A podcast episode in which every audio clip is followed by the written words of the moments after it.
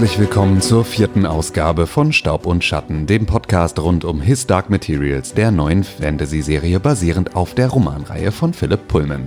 Wir sind Tim und Mieke und wir begleiten euch in den kommenden Wochen Folge für Folge durch die erste Staffel. So, jetzt habe ich dieses Intro zum vierten Mal gemacht und äh, diesmal das erste Mal ein ganz kleines bisschen verkackt, aber es gehört auch dazu. Es ist zumindest jedes Mal für euch extra wieder neu eingesprochen und es ist nicht aus der Konserve und äh, deswegen äh, darf man das dann auch mal verkacken. So, ich sitze hier natürlich nicht, nicht allein. Ich sitze hier wie jede Woche mit meiner bezaubernden Ehefrau gemeinsam. Äh, hallo Mieke, na? Hallo, na. Hallo, na. Du hast mir ähm, letzte Woche schon gesagt, du hättest es verkackt. Ja, aber, ja letzte Woche habe ich es aber äh, nicht, nicht, nicht merkbar verkackt. Diesmal habe ich mich tatsächlich sogar einmal ein bisschen verquatscht oder ver, ver, veratmet, vielleicht eher.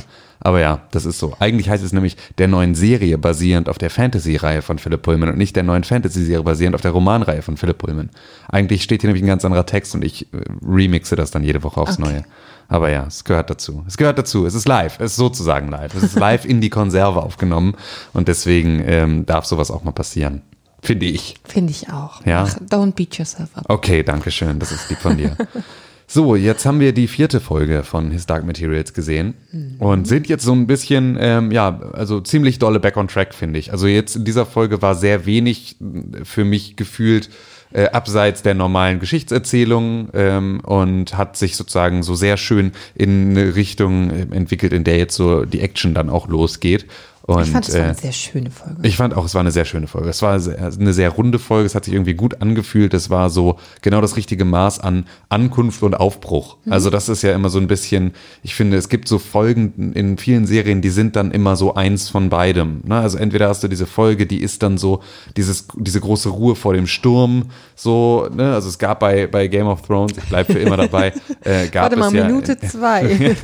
ja, 2,24 haben wir jetzt. Ähm, gab gab es ja beispielsweise in der letzten Staffel so eine Folge kurz vor der Schlacht um Winterfell, die so nur Leute machen sich fertig. Machen sich fertig. Und die erste Folge der Staffel war, glaube ich, nur Leute sehen sich wieder. Und das war alles, hatte so ein festes Motiv und es haben ganz viele Serien, gerade wenn es dann irgendwie auf so einen großen Höhepunkt äh, zugeht, dass sich halt eine komplette Folge um irgendein Gefühl oder irgendeine, ähm, ja, irgendein eine, einen Grundtonus dreht. Und hier hatten wir, fand ich, viel gleichzeitig und trotzdem hat es sich sehr, sehr rund angefühlt. Also wir hatten irgendwie die Introduction von neuen Charakteren, die wir vorher noch nicht kannten und wir hatten irgendwie eine Ankunft, wir hatten einen Aufbruch und äh, das war cool. Wir hatten ein gutes Maß an Action und aber trotzdem auch an, an Spannung und auch an Tiefe, obwohl so viel Tiefe gab es diesmal eigentlich nicht. Es gab wenig emotionale Tiefe in den, in den Unterhaltungen. Dafür war es ein bisschen witziger als sonst, ähm, fand ich. So, das war, ja, und jetzt haben wir auch eigentlich fast die Hälfte rum. Die Hälfte rum, genau. Wir haben jetzt, äh,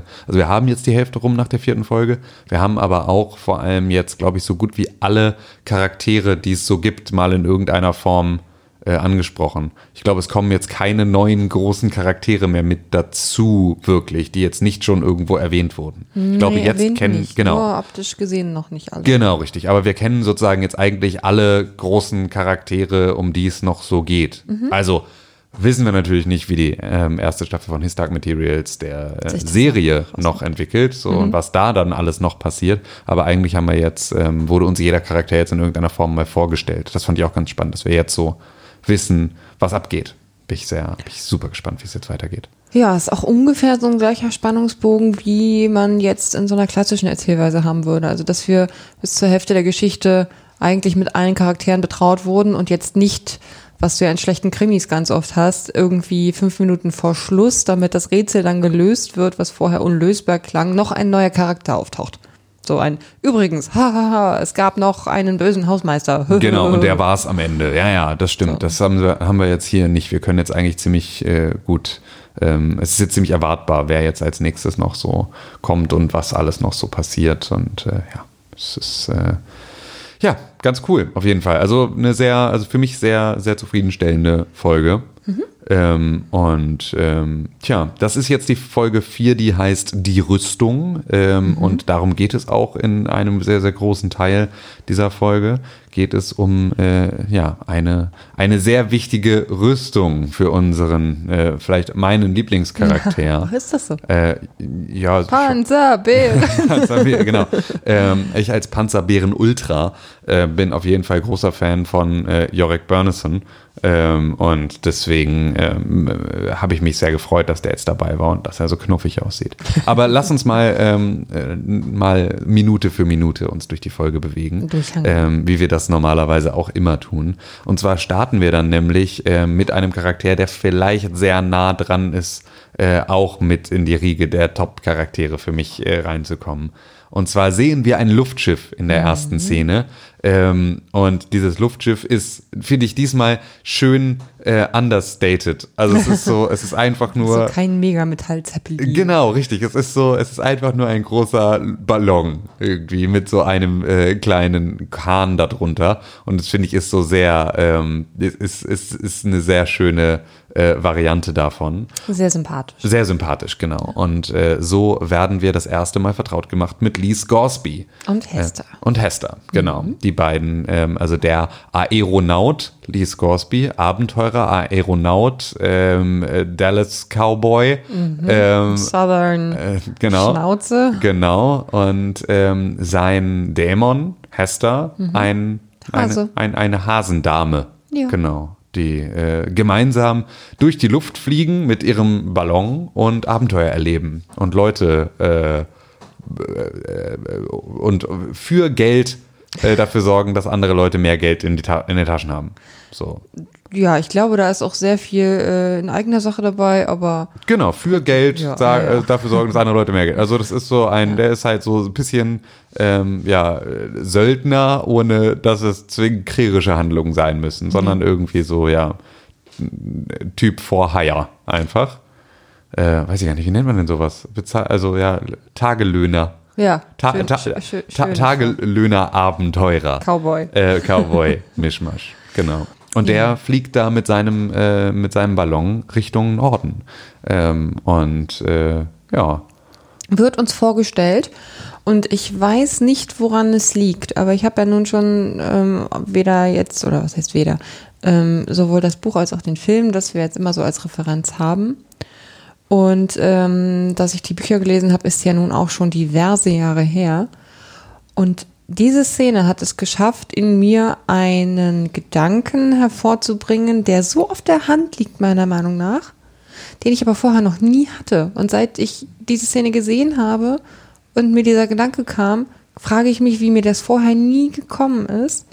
Aber er ist ein verfickter Aeronaut, ein Luftpirat, ein Tagelöhner, große Klappe, unterhaltsamer Draufgänger und sein Dämon ist ein Hase.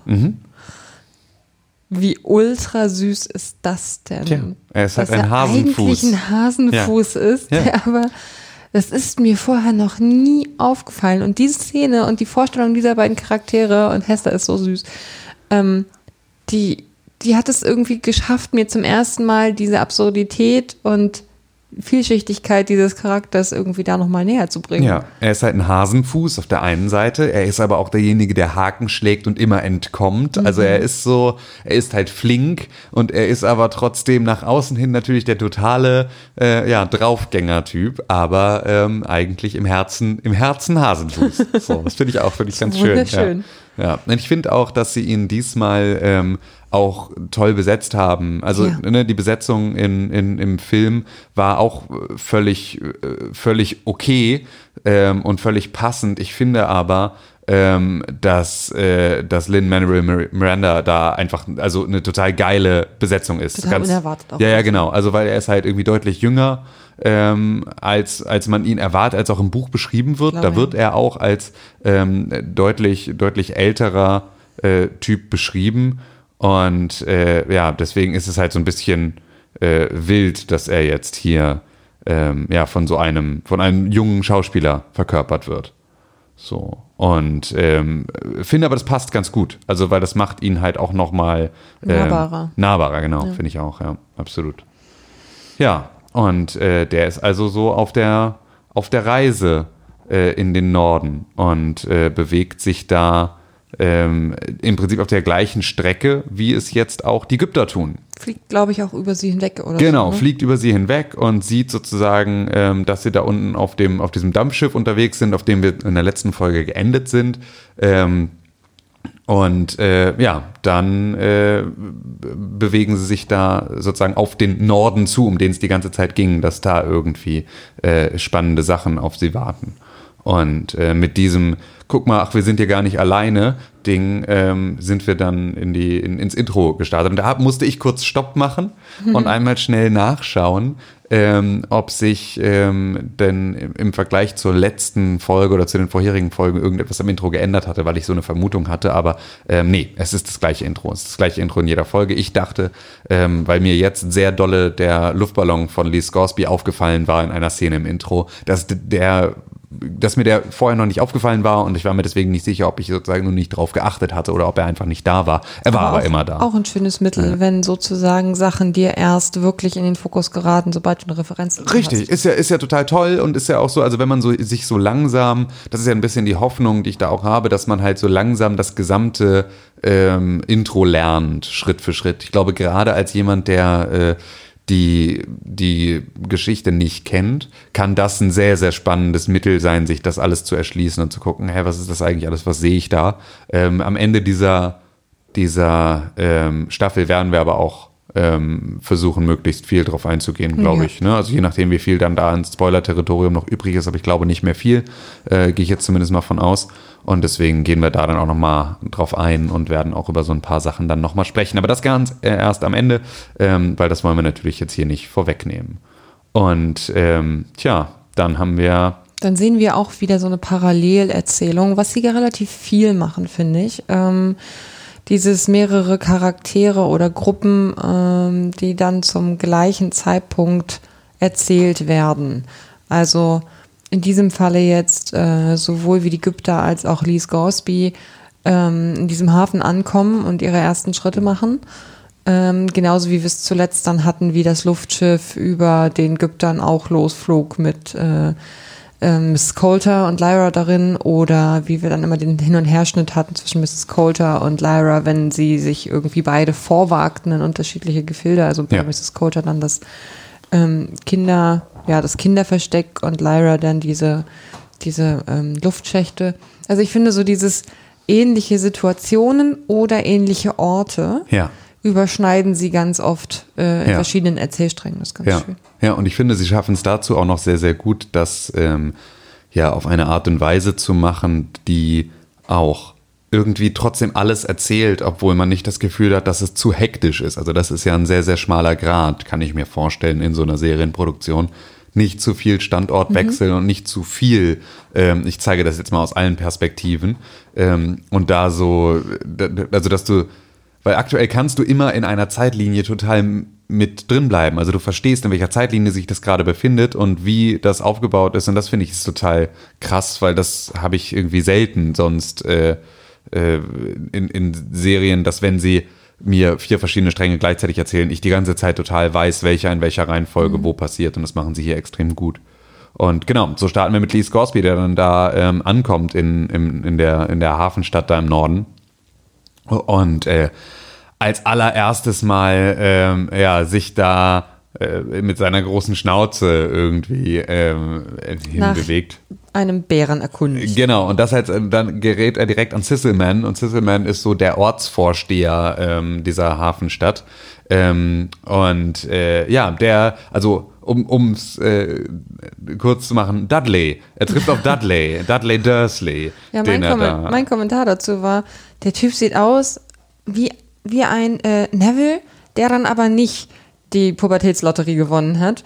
Und irgendwie fünf Minuten später kam dann raus, ähm, warte mal, du hast diese Referenz gehabt, weil es ist Dudley. ja, richtig, Nicht. genau. Es ist, es Es ist Hogwarts, wir es, sind. genau, also nicht ganz Hogwarts, aber ähm, es ist zumindest, äh, ja, es ist, es ist die richtige Filmreihe gewesen, an die du dich da, an die du dich da erinnert hast.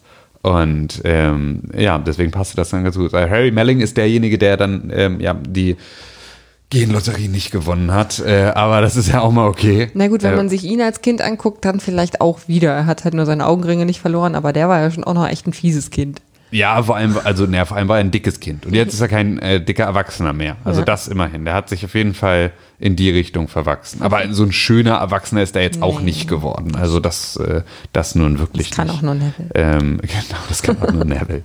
ähm, genau, aber ähm, der äh, sagt dann halt auch so sofort äh, hier, ne, Lee Scoresby, äh, dein Uf, dein Uf eilt dir voraus, ähm, dein Ruf eilt dir voraus, äh, n- mach mal hier keinen Stress. So, wir wollen eigentlich Leute wie dich hier nicht so richtig äh, haben. Und ähm, ja, genau. Halt mal ein bisschen die Klappe, geh mal ein bisschen zurück so und Nerv äh, genau, nerv nicht, weil wir brauchen hier keine Unruhestifter. Und hier ist gerade schon irgendwie eine riesige Schiffsladung an Ägyptern angekommen und das äh, nervt schon genug. So, du musst jetzt hier nicht auch noch irgendwie das Maul aufreißen. Und das ist so ein bisschen die Ausgangssituation, von der Lee Cosby sich dann natürlich sofort herausgefordert fühlt, ähm, da ähm, ja dann doch nochmal ein bisschen nachzuhaken und es natürlich nicht gut sein zu lassen. Genau.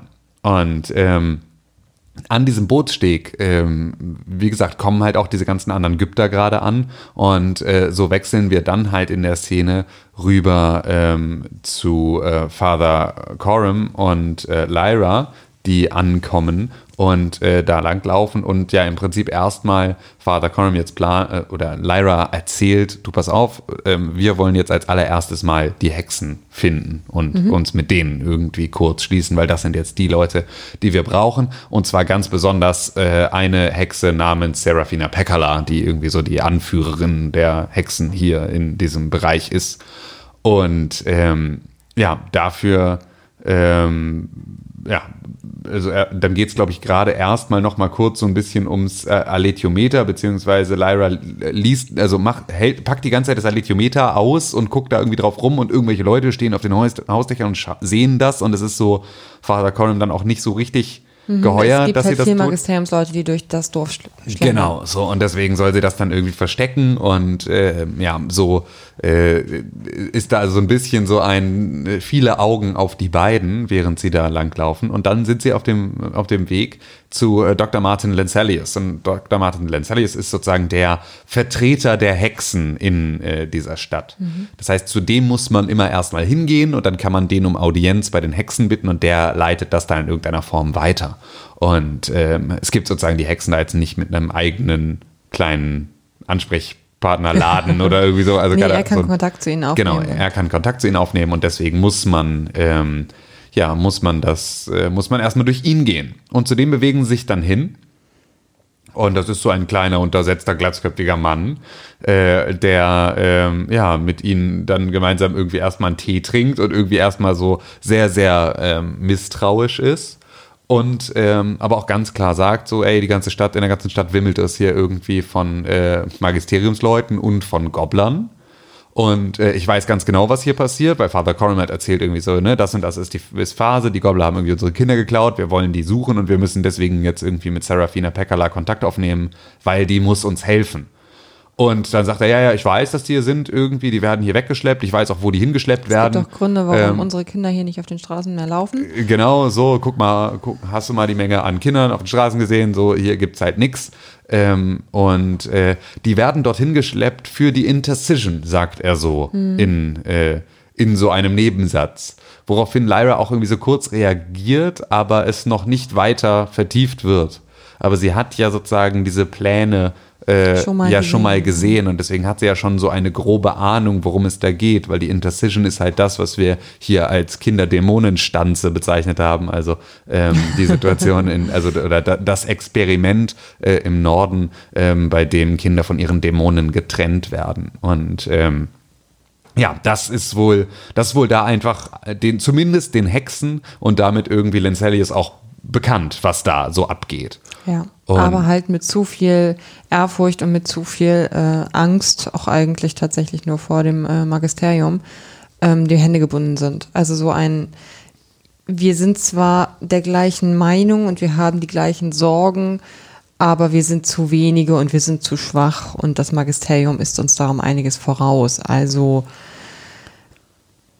ich, I feel, ja, Bro. Ja, genau. Aber leider keine Aber Chance. leider Hände kein- gebunden. Hände gebunden. Ja. Und etwas, was äh, im Buch an der Stelle klar gemacht wird, ich weiß gar nicht mehr genau, wie es vorher ähm, definiert wurde, ob Pan ihr das sagt oder so. Es gibt auf jeden Fall die Aussage, der Mann, mit dem du dich da jetzt unterhältst, es wäre nicht klug, ihn anzulügen. Mhm. Ich glaube, es ist sogar eine Aussage vom Alithiometer. Ich glaube, sie befragt vorher das Alithiometer oder so.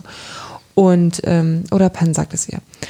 Ähm, auf jeden Fall gibt es dann den Moment, äh, in dem er sie fragt oder einfach nur auch damit konfrontiert mit, äh, ich, ich bin der Ansicht oder ich habe gehört, du seist im Besitz eines Alethiometers.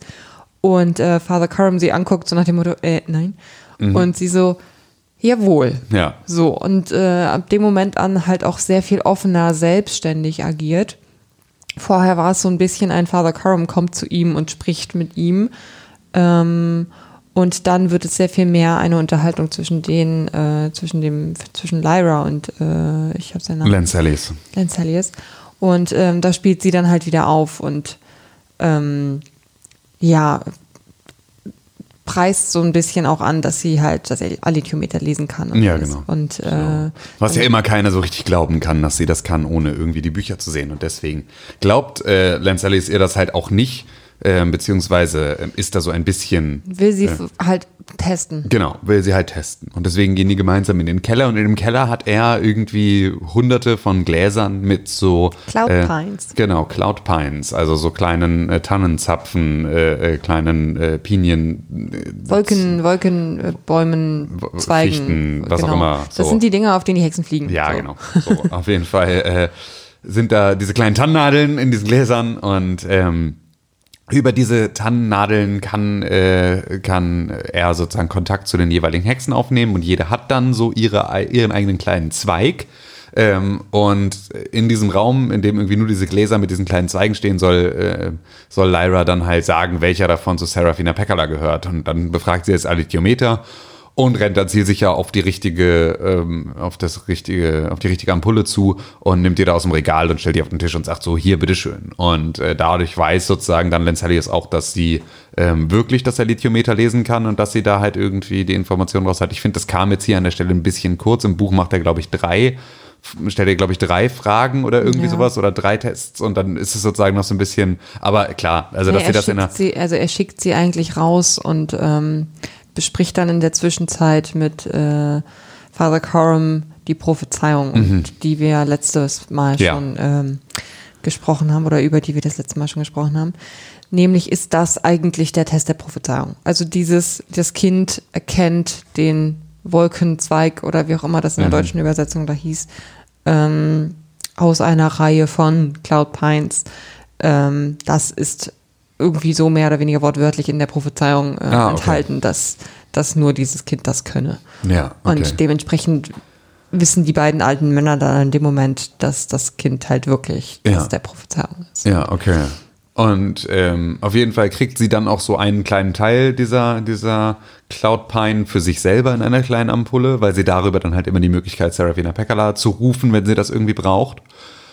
Und ähm, tja, dann ist äh, das sozusagen besiegelt, so dass da jetzt Kontakt hergestellt wird zu Serafina Pekkala und ähm, dass sie jetzt da also bald eine Antwort bekommen auf ihr Begehr. Und dann Beziehungsweise ja, war es mehr oder weniger eine Frage, ob, ähm, ob sie sie unterstützen werden. Genau, so. Und das kann aber natürlich Lenzelli selber nicht beantworten, so, sondern äh, ne, sagt halt so, ja, also wenn es jetzt ein Thema, also das Thema muss wichtig sein, damit ich es überhaupt an sie weiterleite. Ich rufe die jetzt irgendwie jetzt nicht an, einfach nur, äh, um dir irgendeinen Quatsch zu erzählen, sondern dann muss das sozusagen auch schon Hand und Fuß haben und das ist sozusagen jetzt gegeben und jetzt wird also dieser Kontakt aufgebaut. Und ähm, dann fragt sie, Dr. Lenzellius, auch so, ja, was, was würden Sie mir denn jetzt, oder was, Was ist die Frage, die wir sie ihnen nicht stellen? ja, genau. Was ist die Frage, die wir Ihnen nicht gestellt haben, auf die Sie aber eine Antwort hätten? Und dann sagt er, naja gut, wenn ihr mich fragen würdet, würde ich euch wahrscheinlich sagen, dass ihr euch da in ziemlich große Gefahr begebt und dass ihr ähm, zusätzliche Manpower gebrauchen könntet und dass ihr unter Umständen mal auf die Suche gehen solltet und vielleicht erwägen solltet, die Dienste eines gepanzerten Bärens in, äh, in Kauf zu nehmen. Und äh, ja, das ist dann der neue Plan. Und ich habe gehört, es gibt hier einen. Ja, genau. So. so. Und so suchen sie dann also nach äh, Jorik Bernison, ähm, nämlich diesem äh, Panzerbären, der hier in der Stadt rumhängt.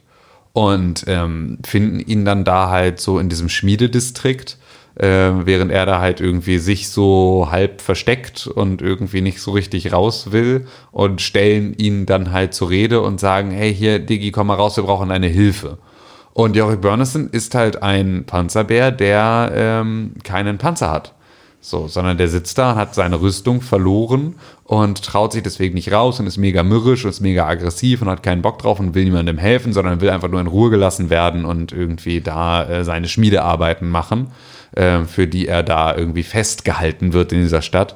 Ähm, und ja, ist sozusagen halt nicht bereit, mit denen zu kooperieren. Ja, und halt auch einfach nicht, äh, also das heißt festgehalten. Ähm, ohne seine Rüstung ist er halt ein gebrochenes Wesen. So. Ja, genau. Und ähm, wie er die jetzt verloren hat, äh, ich weiß nicht, ob es an der Stelle rauskommt oder fünf Minuten später, aber ähm, in Schande ist sozusagen der große Überton. Genau. Später lernen wir dann natürlich, dass er da eigentlich äh, reingetrickt wurde. Genau, betrunken gemacht und dann irgendwie seiner Rüstung beraubt und das obwohl halt irgendwie, und es das heißt dann halt überall in den Geschichten, dass er sich einfach besoffen hat und dann irgendwie damit nicht umgehen konnte und dann seine Rüstung verspielt hat. Aber ähm, es wird dann halt auch noch gesagt, so ja, normalerweise trinken aber auch Panzerbären eigentlich keinen Alkohol. Also es ist halt so, der wurde halt irgendwie abgefüllt und dann halt beklaut. So. Und äh, zwar damit er hier in der Stadt irgendwie bleibt und hier nicht, äh, ja, nicht zurückkehren kann zu seinem Volk oder nicht irgendwie, äh, ja, also auch seiner, seiner Kraft beraubt ist. Ja. Soweit. Es wird auch gesagt, dass, die, dass das, was so ein bisschen für die Menschen, die Dämonen sind, für die Panzerbären ihre Rüstung ist. Also dass das so, ähm, ne, nicht ganz, aber so metaphorisch irgendwie da steckt Das ein Teil von die dir. Seele in genau. ihre Rüstung stecken. Genau, so. Und ähm, deswegen ist das für so einen Panzerbären eigentlich äh, fast nicht möglich, äh, so ohne Panzer unterwegs zu sein. Und das ist er aber da, äh, aber leider. Und deswegen hat er gar keinen Bock, irgendwie auf irgendwas äh, sich einzulassen, sondern äh, ja, ist er einfach sehr gebrochen, sehr geknickt und äh, hat keinen Bock. Und das muss ich sagen, geile CGI an der Stelle. Geiler Bär. Also guter Bär. Guter, guter Bär. So, und das ist wirklich, äh, der sieht super aus. Hauptcharakter der, ist ja äh, auch, ne? Ja, na klar, also ja, gut, aber muss man natürlich auch trotzdem erstmal können. Ne? Also ich finde ja immer wieder, so süß Pantaleimon auch ist, Ja. der ist immer ein bisschen comichaft. Also der hat immer so sehr große Augen und er ist irgendwie so sehr putzig und so sehr niedlich. Und ich finde, er sieht immer nicht so richtig aus wie ein Hermelin oder was er dann kurz ist, sondern er sieht halt irgendwie dann schon manchmal irgendwie Ich aus finde, wie er ein. sieht immer wie ein Baby aus. Ja. Also er ist halt ein Kind. ja, ja, ja, vielleicht. Ein weiß Baby Hermelin. Ja, Ein vielleicht. Baby Polarfuchs. Ja, ja, genau. Hier ist er ein Polarfuchs, was ich auch besonders schön finde, dass er dann sofort ein dickes Plüsch wird, wo es kalt wird. So, das ist auch einfach sehr, sehr schön mit anzusehen. Aber Und, ja, ich weiß, was du meinst. ne, also ist so sehr putzig. Genau. Und ich finde halt so jetzt, also der der Eisbär ist sehr nah an einem Eisbären dran. Ich als Eisbärenexperte kann das natürlich sagen, weil ich habe schon ganz viele Eisbären gesehen. Einen an der Zahl in einem Zoo. Er war sehr dünn und traurig. ja, es war deswegen. Ich hasse Zoos deswegen auch einfach, weil arme Eisbären. Das Never have I ever. Ja, sollte man noch. Also, Ich war noch nie in einem richtigen Zoo. Ich war bisher nur in Tierparks, also so Hängebauchschweine und das sind auch die besseren, das sind auch die besseren Orte, an die man gehen kann. So, also so, so- mit heimischen Tieren Naturpark. am besten, genau. Kram. So, das ist in Ordnung. Alles, was hier auch in der in, bei dem Wetter irgendwie gerne und gut leben kann. So, das äh, darf man auch in, in solchen Räumlichkeiten dann äh, besuchen. Aber Tiger und Eisbären haben einfach in Hannover nichts verloren. ähm, so ist das halt. Ähm, aber naja, darauf müssen wir jetzt nicht eingehen. Hier äh, geht es um was vollkommen anderes. Und zwar um äh, coole Panzerbären. Die sind nämlich überall, wo sie sich heimisch machen wollen, machen sie sich bestimmt heimisch, weil sie alles verprügeln, was ansonsten ihnen in die Quere kommt. Ähm, Auf jeden Fall ähm, ist halt Lyra auch hier wieder extrem unerschrocken und Ja. äh, fragt den Eisbären halt einfach nach um Hilfe und ja, ist da auch einfach offen und klar und äh, mutig und ähm, Father Coram steht daneben und hat ein bisschen Angst, dass er jeden Moment irgendwie die Kehle aufschlitzt. Auf jeden Fall interessiert sie das gar nicht und auch im ähm, Gespräch danach gibt sie extrem weise Worte für ihr putziges Alter von sich, indem sie dann sagt, äh, mir ist auch nicht geholfen, wenn ich niemandem vertraue oder Ja. irgendwie sowas. Oder nee, ich, ich hör, I hurt myself more when I don't trust anyone. So nach Ja, ja. Du, du wirst dich verletzen, wenn du den falschen Leuten traust und dann kommt ein ganz weises, es verletzt mich mehr, ähm, wenn ich niemandem vertraue. Ja. Ja, sie ist, ich finde aber auch witzigerweise, sie wirkt immer ein bisschen so, als wäre sie selber gerade, als wäre sie selber gerade stolz darauf, dass sie so einen coolen Satz gesagt hat. Also, dass sie jetzt so schlau geklungen hat. Ich finde, das merkt man ihr dann immer ein bisschen an, weil sie sofort ein bisschen cocky wird, wenn sie so einen Satz sagt. Und ich finde, das passt so gut zu einer irgendwie 12-, 13-Jährigen. Das ist einfach so on point. Ähm, das spielt sie da echt, echt fantastisch. Also, das ist so, da muss man Daphne Keen, ich weiß gar nicht, ich müsste mir mal jetzt ganz viele Interviews mit Daphne Keen angucken, was sie so so für ist. eine ist, genau. So, Ja. weil vielleicht ist es auch einfach so ihre, ihre Art. Wenn sie so eine, so eine Millie, Mi- Bobby Brown, wie heißt ja. sie? ja, Millie Bobby Brown. Millie ja. Bobby Brown, wenn du die in den äh, Interviews anguckst, dann ist das ja auch eine ganz ähnliche Charakterstruktur von der. Überhaupt nicht wie Eleven. Gar nicht. Nee, nicht wie Eleven, sondern so eine Cockiness wie hier eine Lyra. ja, ja, genau, aber, aber genau deswegen wäre das ja sozusagen jetzt ein schlechtes Beispiel Ja, für, äh, ne, also wie nah bist du nämlich als Privatperson an deiner Rolle. Es ist natürlich irgendwie, das ist eine Top-Schauspielerin äh, in dem Alter. Die wird wahrscheinlich schon in der Lage sein, das auch irgendwie zu verändern. Eine Millie Bobby Brown ist ja als Eleven mit irgendwie, ich rede nicht und äh, bin die ganze Zeit nur böse und irgendwie zurückhaltend und ängstlich. Ja, völlig weit weg, also weit weg von Ja. ihrem Naturell, wie es nur irgendwie geht, als kreischende, übereuphorische, super hyperaktive kleine Tanzmaus, die sie irgendwie dann in echt ist. Ähm, das ist hier dann in der Rolle gar nicht. Deswegen, ja, müsste man mal gucken. Vielleicht ist Daphne Keen einfach ein ganz, ganz schüchternes, hinterm, steht die ganze Zeit hinterm Rockzipfel ihrer Mutter und traut sich gar nicht vor, glaube ich auch nicht. Ja, aber ähm, auf jeden Fall spielt sie das an der Stelle echt, echt super. Tja, aber Yorick Burness ist einfach nicht for sale aktuell. Und deswegen sagt er, verpiss dich, nee, ich mach nicht mit, lass mich in Ruhe. Ich will hier nichts machen. So. Und ähm, so müssen die beiden dann da. Verrichteter Dinge von dannen ziehen. Exakt, genau. Was uns als nächstes, glaube ich, kurz ins Magisterium wirft. Richtig, genau. Und äh, Auftritt Mrs. Coulter in Hot, Hot, Hot. genau. Und zwar, da ist eine meiner Lieblingssequenzen passiert, ist es nämlich das zweite Mal in dieser Folge, dass etwas passiert, was meiner Meinung nach definitiv nicht so geplant war beim Dreh und sie es dann einfach drin gelassen haben. An dieser Stelle sehen wir nämlich Auftritt Mrs. Coulter und Was war denn das erste, möchte ich jetzt erstmal wissen. Oder kannst du es erst danach erzählen? Ähm, nö, ist, ist eigentlich egal. Ähm, das erste, was passiert ist, als Father Coram und ähm, Lyra da so durch den Hafen schlendern und sie halt die ganze Zeit mit dem Alethiometer rumspielt, ähm, dass es eine Szene gibt, in der ihr das so knapp fast einfach außer Hand fällt und sie es nochmal irgendwie so kurz Ninja-mäßig packt und wieder in die Tasche zurückstopft. Das war das war kein Moment, in dem es darum ging, hier steckt das Alithiometer weg, sondern das war einfach nur ein, sie holt's raus und lässt es fast fallen und sie haben die Szene drin gelassen. So nach Ja, Motto. okay. So, take, take, weiß ich nicht wie viel, nee, lass Ja. mal. So. Und äh, sowas ähnliches passiert jetzt bei Auftritt Mrs. Coulter am Magisterium. Da geht sie nämlich so ähm, diese Reihen von Wachen und äh, hart bewaffneten Militärsleuten da entlang, die alle mit ihren krassen schwarzen Schäferhunden oder Dobermännern oder was das sind, da als, als äh, Dämonen äh, streng in Reihe und Glied stehen. Und du siehst halt einen der Dobermänner vorne einfach wedeln. Das ist so, das ist so, du bist good boy, good boy. Ja, der freut sich richtig dolle. Und das ist natürlich in dem Moment, in dem du nicht den CG, das CGI-Tier, sondern einfach fünf Dobermänner hast, weil es an der Stelle einfach günstiger ist, wenn du einfach da einen echten Dobermann hinsetzt, als wenn der irgendwie über CGI kommt. Ähm, dann hast du aber halt auch einen wedelnden Dobermann. Ich finde, das passt fantastisch, weil wenn Ruth Wilson in dem Outfit irgendwie äh, bei mir im Magisterium vorbeilaufen würde, würde ich vielleicht auch kurz mit dem Schwanz wedeln, um es mal vorsichtig zu sagen. Nein, nein, nein. Aber also da, da, das ist also da- das könnte auch Absicht gewesen sein in einer Form von äh, wir stehen hier in Reihe und Glied und Gehorsam, aber da kommt irgendwie jetzt dann äh, diese diese Erscheinung von Frau irgendwie den Gang runter. Da finde ich dann den schwarzwedelnden Hund extrem auch witzig einfach, äh, wenn es Absicht gewesen sein sollte. Ich sage glaube einfach Absicht. nur an die, an den Good Boy. Ja, mit Sicherheit. Also klar, es wird mit Sicherheit einfach nur ein sehr, sehr, ein sehr, sehr freudiger Hund gewesen sein. Aber ähm, So ein kleiner ja. Putz. Ja. Ja. Auf jeden Fall finde ich schön, dass sie das irgendwie drin gelassen haben, so an mehreren Stellen. Ich finde es nur auffällig, dass es jetzt in der Folge gleich zweimal mir so ins Auge gesprungen ist. Ja. Ja, aber serious business. Wir sind im Magisterium und ähm, dann kriegt Mrs. Coulter so ein kleines bisschen ihr Fett weg, weil der letzte Stand war ja, ähm, lass mal bitte dein Projekt da irgendwie am möglichst verschwinden und äh, mach mal hier nicht weiter Welle.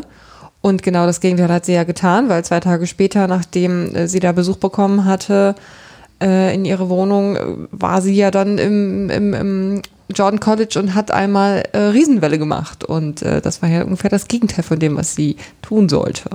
Ja. Und dafür kriegt sie jetzt von äh, Father McPhail Father McPhail und Cardinal Sturrock auf den Sack. und dem Kardinal richtig auf den Sack. Diesem unterwürfig gebuckelten Ja. Ach, Kardinal, ich finde den so fürchterlich. Ja. Als Curly hat er mir besser gefallen. das äh, ist mal klar. Ja, Er, genau. er ist auch der Einzige, der sie Marissa nennt, habe ich mir notiert. Er sagt halt tatsächlich Marissa zu ihr und nicht Mrs. Coulter. heißt die so. nicht Alyssa? Nee, Marissa. Marissa? Ja, Marissa. okay, das weiß ich nicht mehr. Und ähm, das finde ich irgendwie spannend. Also ich habe kurz so überlegt, ist sie seine Tochter oder ist sie, was ist sie, in welcher, welcher Beziehung stehen die beiden eigentlich? Weil das war mir so noch nicht aufgefallen, dass irgendjemand sonst sie Marissa nennt. Ja, vielleicht ist, also ich kann mir vorstellen, dass das eher so eine äh, Ziehvater-Situation, also ich habe dich groß gemacht, Ding Ja. ist. Oder halt auch so. einfach eine, ich spiele dich klein, indem ich dich bei deinem Vornamen nenne und alle anderen so doch von Mrs. Coulter sprechen. Ja. Und dadurch, dass ich dich Marissa nenne, bist du halt für mich das kleine Mädchen. So. Ja, gut, das kann natürlich auch sein, ja. Ja, auf jeden Fall, genau. Ähm, kriegt sie da erstmal ihr Fett weg, dann heißt also, ne, irgendwie, wir haben dir gesagt, du hast die Fresse zu halten und dich zurückzuhalten und du hast dann irgendwie noch eine Riesenwelle gemacht und äh, deswegen wirst du jetzt bestraft. Und zwar äh, bestrafen wir dich jetzt in der Art, als dass wir dir die Gobbler wegnehmen. Also das heißt, du bist jetzt nicht mehr äh, Chefin der Generaloperationsbehörde, sondern Vater McPhail übernimmt deinen Job und du bist jetzt erstmal einfach Zivilistin und wirst irgendwie äh, ja äh, hier mal kalt gestellt für eine ganze Weile, bis sich das Ganze wieder beruhigt hat. Und äh, da ist natürlich mit Miss Coulter gar nicht zu, äh, zu spaßen, weil die hat da natürlich null Bock drauf auf so eine, auf so eine Veranstaltung und sagt dann, bleibt dann erstmal relativ cool ähm, und äh, sagt dann so, naja, oder ich habe halt einen Gegenvorschlag, ähm, ihr haltet jetzt einfach mal die Füße still so und hier ändert sich erstmal gar nichts und dafür bekommt ihr Lord Azrael. Weil den habe ich. Genau, so. Und das ist natürlich so, das ist auch für uns eine Neuigkeit. Genau, ja, der Mic Drop und dann raus. Ähm, und alle so wedel, wedel, wedel. ähm, aber das ist sozusagen jetzt die große neue, ne- neue Erkenntnis. Irgendwie ist Mrs. Coulter an Lord Asriel gekommen und hat den irgendwie. Und man weiß zu dem Zeitpunkt noch nicht so richtig, ist das jetzt ein Bluff? Also behauptet sie das einfach nur, um jetzt irgendwie aus der Situation rauszukommen? Nee, wir haben James oder? McAvoy irgendwie in Gefangennahme. Haben wir, ja? Ich, da, ich dachte, dachte ich habe ein Bild von ihm vor Augen, wie er gefangen wird. ja, ich weiß Und noch nicht, ob das nicht nur im Trailer war. Oder so. So, das kann sein. Das aber- ist, aber wir haben uns letztes Mal extra den Trailer nicht angesehen. Nee, ich meine im allgemeinen Ach so. Trailer. Aber ja, ist auch egal. Auf jeden Fall ähm, ist es noch nicht so richtig klar, wo sie ihn hat und warum sie ihn hat. Mhm. Ähm, zumindest war es mir das nicht. Ist ja auch egal. Am Ende äh, kriegen wir es nämlich eh gleich raus, wie es sich tatsächlich äh, verhält. Und zwar ähm, ja, ist damit natürlich irgendwie jetzt die Situation eine ganz andere. So, weil da hat irgendwie Cardinal Stork irgendwie Bock drauf, dann Azrael zu haben und ihn irgendwie und seine Forschung da äh, unter Verschluss zu kriegen, ist natürlich eigentlich so das größte Anliegen äh, des Magisteriums da aktuell. Und deswegen ist das natürlich ein ziemlich großer Bargaining-Chip, den äh, Mrs. Coulter da hat, mit dem sie irgendwie die Möglichkeit hat, sich da auch wieder freizukaufen und einfach gar keine Konsequenzen aus ihrem Handeln ziehen Und zu noch lassen. eine Schippe drauflegt und sagt, übrigens, ähm, Ich möchte euer Lithiumeter benutzen. Genau. Genau, richtig, ja. was ich eine spannende Sache finde, weil daran erinnere ich mich gar nicht, ob das, also ich glaube, das gibt es in den Büchern nicht, dass irgendwie das Magisterium aktiv diese Alethiometer noch benutzt. Nee, das habe ich auch nicht, habe ich auch nicht Und erinnert. das finde ja. ich ein spannendes, ähm, ja, ein spannendes Add-on, zu sagen, die haben theoretisch auch diese Möglichkeit, diese Wahrheiten, wie Lyra sie jetzt lesen kann, zu, in Erfahrung zu bringen. Wobei wir auch in der nächsten Szene sofort erfahren, it takes weeks. ja. Also erwarte hier mal nicht, dass du schnell eine Antwort kriegst und dann meint Mrs. Coulter, ja, es ist okay, solange ich die Erste bin, die die Antwort kriegt. Ähm, aber das finde ich einen spannenden, spannenden Twist, dass das äh, Magisterium hier auch weiterhin ähm, diesen Zugang zu diesen Alethiometern hat und halt im Zweifel ja auch gewährt, weil wir ja dann, also wenn ein Anliegen an das Magisterium herangetragen wird, dass es vielleicht da irgendwie 30 Ebenen gibt, die du durchschreiten kannst, bis dann das Magisterium im Zweifel sagt, gut, wir fragen Alethiometer. Ja. Das scheint in irgendeiner Art und Weise reglementiert zu sein, weil wir haben ja danach irgendwie die Szene mit äh, Lord Boreal und Ratty, Ja. wo das auch nochmal auftaucht. Ja, richtig. Also stimmt. einfach nur auch cool. Ja. Ja, genau. Und ähm, das ist aber sozusagen mit dieser, mit dieser äh, Information ähm, bleiben wir äh, erstmal ähm, ja, sozusagen erstmal wieder alleine, weil wir zurück in den Norden springen so. und dann eine Unterhaltung haben zwischen Lyra und Father Coram ähm, über Serafina Pekala und seine gemeinsame Vergangenheit mit ihr. Genau, die wurde ganz am Anfang mal ganz kurz angeteased, weil ähm, Father Coram sich mit John Farr äh, so ausgetauscht hatte, ey, wollen wir jetzt die Hexen fragen? Und äh, Father Coram so ein bisschen, mhm, ich weiß nicht, ob ich Serafina fragen kann, weil, Ja. mhm. und dann war es so, ey, du warst vor 50 Jahren auch kein schöner Anblick. Also da hat man schon gemerkt, die Ja. beiden waren wohl mal verbandelt. Genau, also da gab es irgendeine Form von Vergangenheit und diese Vergangenheit kriegen wir jetzt im Detail dann nochmal präsentiert, denn ähm, Father Coram erzählt Lyra in einem sehr schönen und emotionalen Moment, ähm, dass er und Serafina Pekala gemeinsam ein Kind hatten und zwar einen Sohn und dieser Sohn ist dann gestorben und ähm, Bei so einer Epidemie. Also genau. jetzt auch gar kein großes Nee, genau, kein, kein Mord oder sonst irgendwie sowas, sondern halt einfach irgendwie so ein äh, unerwarteter Kindstod. Und der hat dann dazu geführt, dass äh, Serafina Pekala irgendwie mega ausgeflippt ist und irgendwie die komplette Welt in Flammen setzen wollte, aus, aus Rache und Zorn und Trauer. Und er aber eigentlich nur still Trauern trauern wollte und ähm, das die beiden irgendwie zerrissen hat. So. Und äh, da steigen ihm auch sofort die Tränen in die Augen, während er diese Geschichte erzählt und so. Und das ist so ein Moment, in dem ähm, Lyra dann so vor ihm steht und selber dann so ganz ergriffen ist und er ihr dann so das Gesicht streichelt und das so ein ähm, äh, Mein die- Kind. Genau, diese Irgendwie. Szene sieht so aus, als würde Father Coram Lyra trösten, dabei ist es andersrum. Und das fand ich irgendwie war auch ein ganz starker Moment, dass halt Lyra einfach ist so ein Hoffnungsschimmer für alle. Und das heißt also, die alleine ist irgendwie so eine Figur, die dir Trost spendet, einfach nur weil so viel Hoffnung in ihr äh, gebündelt ist. Und das, äh, finde ich, kommt in der Szene extrem gut rüber. Ähm, das, also wie wichtig die einfach ist, so auch für das Seelenheil von Charakteren wie Father Coram. Und natürlich auch, ähm, dass sie jetzt irgendwie der, das Bindeglied ist, das jetzt nach irgendwie über 50 Jahren dafür sorgt, dass er irgendwie seine Ex-Frau, Schrägstrich Ex-Freundin, irgendwie wieder sieht. So, und, Was man an der Stelle, glaube ich, ähm, in der Serie noch nicht gesagt bekommen hat, ist aber, dass Hexen sehr anders altern.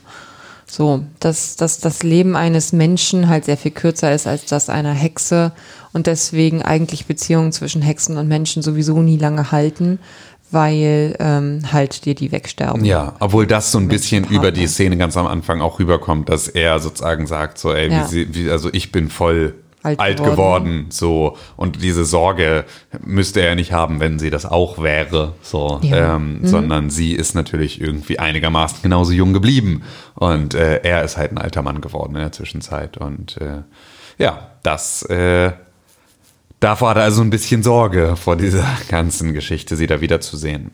Und ähm, somit wissen wir jetzt also auch, was sozusagen so die emotionale Verbindung dahin ist und wie wir jetzt irgendwie auch eine, also was diese Vertrauensbasis, auf die jetzt Lyra eigentlich auch setzen kann, wenn sie dann mit den Hexen und den Gyptern gemeinsam versucht, da gemeinsam Sache zu machen. Und, ähm, Und aktuell ist es halt aber auch noch ein Vorwagen. Also Father Coram erbittet halt diese Hilfe und hat, schwimmt total meines Ja. Erachtens nach darin, ob er sie, ja, ob er sie, nicht nur ob er sie bekommt, sondern hat auch, glaube ich, ein bisschen Ehrfurcht vor der Kontaktaufnahme insgesamt. Ja, ja, so, absolut. das, das ist da gerade noch sehr unklar. Aber Lyra kriegt da deutlich vermittelt, wenn hier ein, wenn hier ein Bündnis entstehen sollte, dann hat das Ver- Vergangenheit und Tiefe. So. Ja. Ja, absolut. Ja, und dann ähm, haben wir eine Szene mit Lee Scoresby, unserem Cowboy in einem Saloon, ähm, aber halt am Nordpol. Äh, wo er dann irgendwie reinkommt und da halt so die typische, also typische Salonszene. Mittelaxiale Kamera, äh, Schwingtüren werden aufgestoßen, Kamera folgt ihm, da drin ein Saloon mit einem Typen hinter der Theke, der aussieht wie jeder, genau, jeder gläserpolierende Saloonwirt.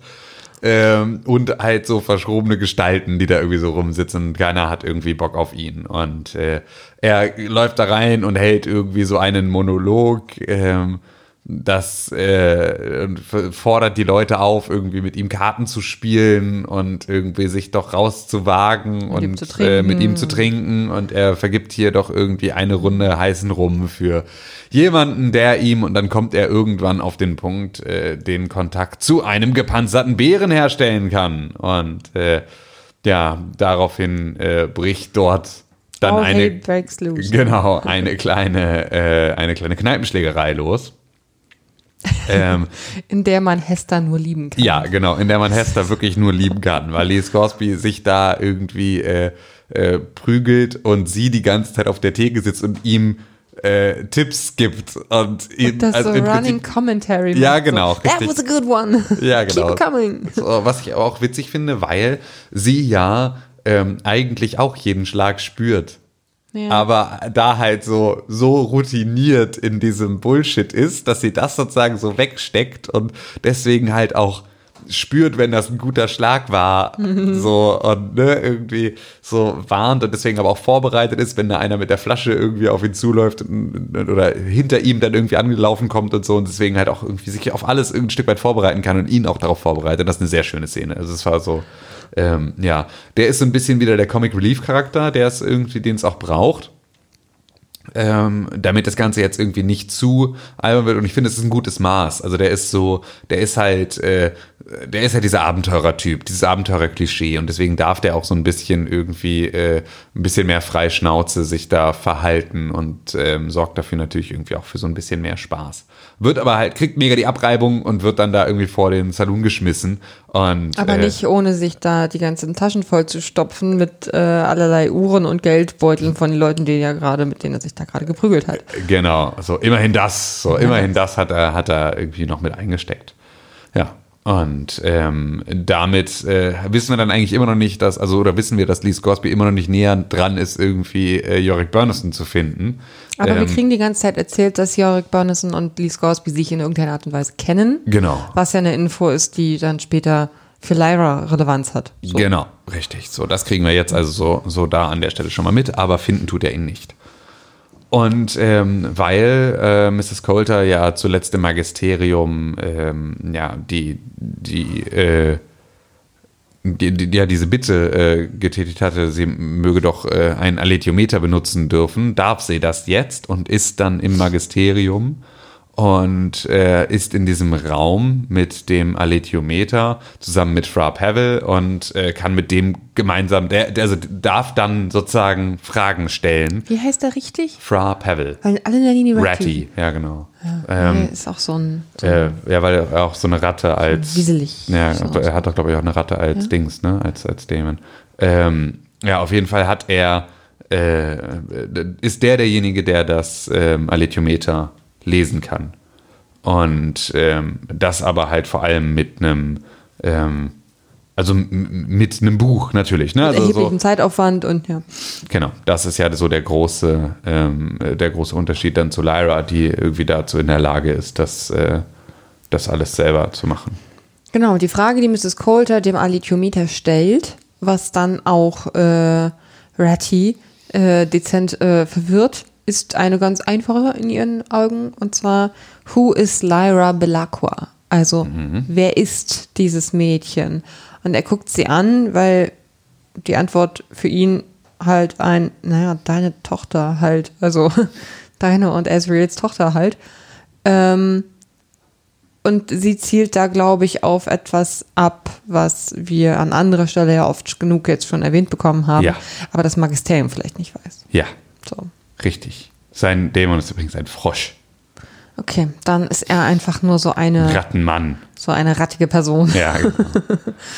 Ja. Den finde ich tatsächlich hier aber auch nicht ganz so schlimm besetzt wie in dem, äh, in dem Film. An den erinnere ich mich gar nicht. In dem Film ist er, da ist er ja im Film. Oder ist es da im Film auch der, der am Anfang da dieses Gift rein... Richtig, Ah, genau. Oh Gott, ja, Oh. ja, genau. So, ja, genau. So und äh, äh, Simon McBurney ist das da in dem Film. Der äh, ist einfach super, Ja. super eklig einfach. So Na, hier kommt der mir eher so in der Besetzung als das schwache Glied in der Kette vor. Und Ich Total. glaube, das soll er auch einfach sein. Genau, genau. Hier ist es jetzt Frank Burke und Frank Burke ist irgendwie ein bisschen, ja, leichter zerbrechlich in irgendwie dem, was er da tut. So, der, der ist nicht so, der ist nicht so eine standhafte Person, der wirkt nicht so, als wäre er so ein wichtiger Teil des Magisteriums auch, sondern eher halt so ein äh, Handlanger, der da irgendwie sich äh, ja dran, also sch- schon beteiligt an all dem, was da passiert, aber halt jetzt nicht so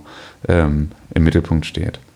Und äh, ja, so äh, genau, kann sie dann diese Frage stellen. Und er ist davon halt irgendwie so ein bisschen verwirrt. Und dann ähm, sind wir zurück im Norden und lernen dann ähm, mit Lyra äh, gemeinsam dann Les Gorsby nochmal neu kennen.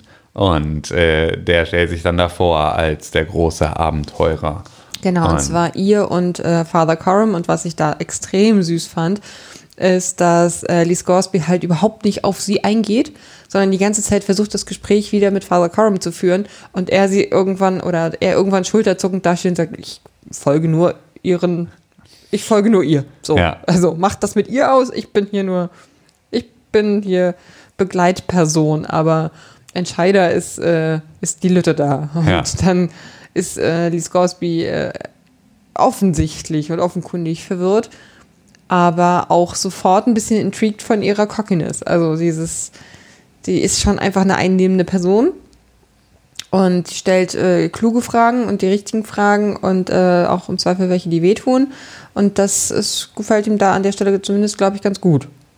So, aber es geht gar nicht, geht gar nicht tiefer. Sie verabschiedet sich dann von ihm oder wie, wie verläuft diese Unterhaltung? Ja, genau. Also das, äh, da, da lernen sie sich irgendwie nur kennen, aber irgendwie gehen dann wieder auseinander. Ich weiß auch nicht mehr genau, wie da der. Also da war, glaube ich, keine wichtigere Information mehr mit Ja, dabei. ich glaube, er sucht ihre Hilfe und äh, oder er fragt sie dann. Genau, er sagt auch irgendwie, er ist so for hire und sie weiß aber nicht so genau, wofür eigentlich, so, weil eigentlich braucht sie ihn jetzt nicht so richtig dringend.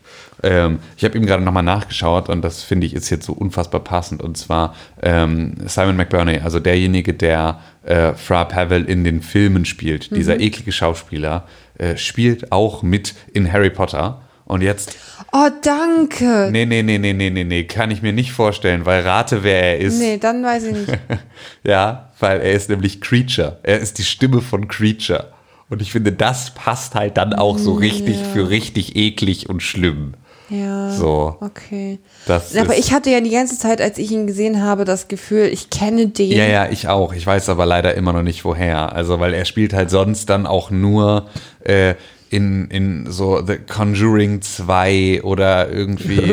ja, ja, ja, genau. Aber halt so. Natürlich alles meine Filme. Ja, genau. Also aber immer nur in so, in so Nebenrollen oder in so totalen. Äh, Na ja, gut, dann ist er einfach echt ein gut, gut, Einfach nur eklig. Ekel. Ja, genau, einfach nur.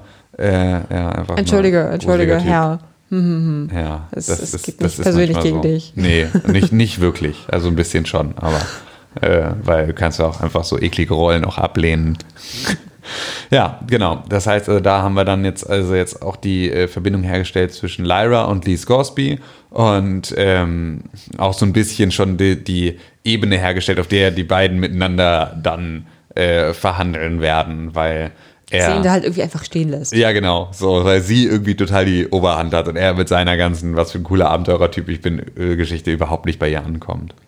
Und ähm, dann haben wir Lord Farr und äh, Father Coram gemeinsam unterwegs bei Nacht, wie sie dann da irgendwie so ähm, am Rande dieser Hafenstadt sich lang bewegen. Und äh, Sprechen da auch noch mal Spre- kurz da über die Prophezeiung. Genau, richtig. So und sagen so, ey, wenn wir irgendwie jetzt mit den, äh, ne, mit den Hexen irgendwie zu tun haben und so, wir sollten da vielleicht nochmal äh, nachfragen, ähm, wie es denn mit dieser Prophezeiung das, weil ich habe jetzt mittlerweile eine sehr, sehr feste Überzeugung davon, dass das irgendwie das Lyra, dieses Mädchen aus der Prophezeiung ist.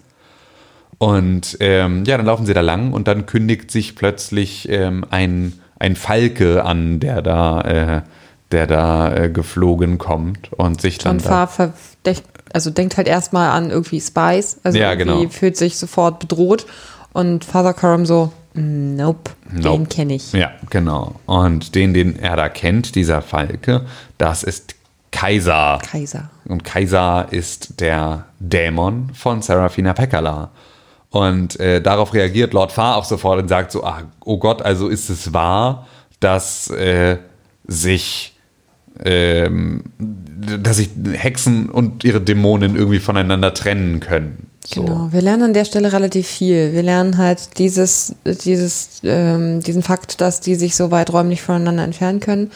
Und was auch noch extrem selten, beziehungsweise eine besondere Position hier einnimmt, ist halt, dass er für sich selbst vor anderen mit anderen spricht. Ja, genau. Und ähm, ich glaube, dem wird hier an der Stelle auch nochmal ähm, Bedeutung zugemessen, weil Father Coram sich sofort verneigt vor Kaiser. Also das ist so ein, ein anderes Level von ähm, eigenständiger Person, dem irgendwie jetzt Wert beigemessen wird. Also ähm, dass dieses, äh, ein Dämon kann für sich selbst sprechen und halt mit anderen sprechen als mit ähm, seinem, seinem menschlichen Gegenstück und halt dieses Entfernungsding sind doch schon sehr, ja, außergewöhnliche Eigenschaften, die für andere Bewohner dieser Welt einfach unvorstellbar sind. Und deswegen ist da nochmal so ein anderes Level an Respekt vielleicht auch Ja, dabei, was da so mitschwingt. Ja, also was ich krass fand, war, ähm, dass äh, wir jetzt hier, ähm, also dass die, dass die, das Tier sich verändert hat, dass äh, Serafina Pekalas äh, Dämon, weil der ist ja normalerweise so eine Schneegans.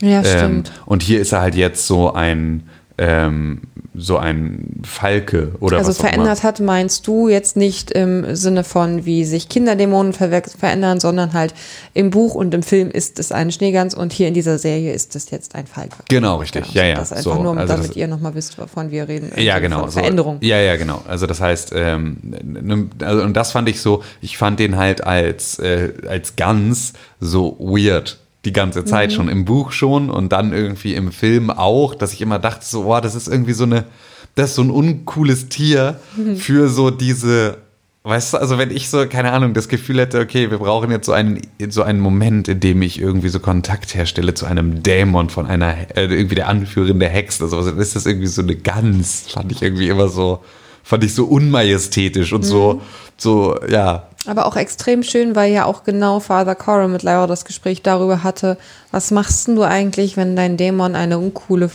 ja, ja, also, also ein- total. einfach ein uncooles Tier wird. Ja, So. absolut, absolut. Aber hier ist es halt jetzt ein total cooles Ja. Tier, das total majestätisch ist und total irgendwie super aussieht. So und äh, ja, deswegen äh, ist das, ist das da äh, ja eine Änderung. Sparen sie sich diesen, diesen, diesen Metaschritt. Also diesen- genau.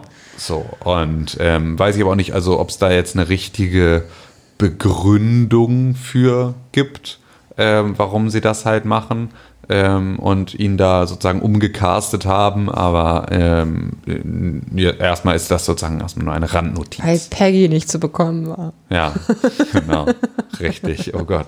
Ähm, ja, wir hatten schon mal über Homecoming hier gesprochen, Wir hatten ne? schon mal über Homecoming Genau, gesprochen. Peggy der Pelikan. Peggy der Pelikan, genau. ähm, also in dem, in dem äh, Podcast zum Po- zur Serie zum Podcast äh, Homecoming von Gimlet, beziehungsweise der DV-Serie von Amazon Prime, äh, gibt es ja auch das Making-of nochmal dann als Podcast und da reden sie darüber, wie es ist, mit Tieren zu drehen, was sie natürlich jetzt hier bei Stark Materials weitestgehend dadurch umgehen, dass sie halt CGI-Tiere haben, aber wie es ist, mit echten Tieren zu drehen. Und da haben sie Peggy, den Pelikan, weil sie den brauchen. Das ist eigentlich auch kein Pelikan im Originalfilm, aber sie kriegen halt nur einen Pelikan. ähm, und der kostet irgendwie 10.000 Dollar pro Stunde oder sowas, diesen Pelikan da irgendwie am Set zu haben. Und ähm, dann reden sie darüber. Und der soll einfach nur 30 Sekunden und, stillstehen. Genau, soll 30 Sekunden lang genau, auf einem Schreibtisch stillstehen. Und bis sie das schaffen, äh, vergeht da einiges, einiges an Zeit und einiges an Nerven. Und deswegen äh, ist das, äh, ja, die, leider um war sich das Peggy, zu genau. sparen, haben sie jetzt da einen Falken hin. Genau, richtig, weil sie wussten dann äh, mit Pelikanen und bestimmt auch mit Schneegänsen ist hier nicht zu spaßen, das lassen wir mal lieber sein. Ähm, genau, das heißt also, da ähm, ähm, lernen sie also Kaiser kennen, der erzählt dann, yo, äh, Serafina Pekkala unterstützt euch bei allem. So, wenn ihr Krieg führen wollt, dann unterstützt ihr euch auch beim Krieg. Und ähm, der Ort, an den ihr als nächstes gehen sollt, ist Bolvanga. So, das ist der Ort, an den ihr ziehen müsst, weil da ist sozusagen äh, ja, da ist äh, Serafina und da geht es dann irgendwie weiter. Und äh, Bolvanga ist irgendwie das Land Übersetzt des Schreckens oder irgendwie, äh, also, ja, ja, ir- irgendwie sowas. Auf was- jeden Fall was Fieses. schlimmer Ort. schlimmer Ort heißt Böser. Bolvanga, genau.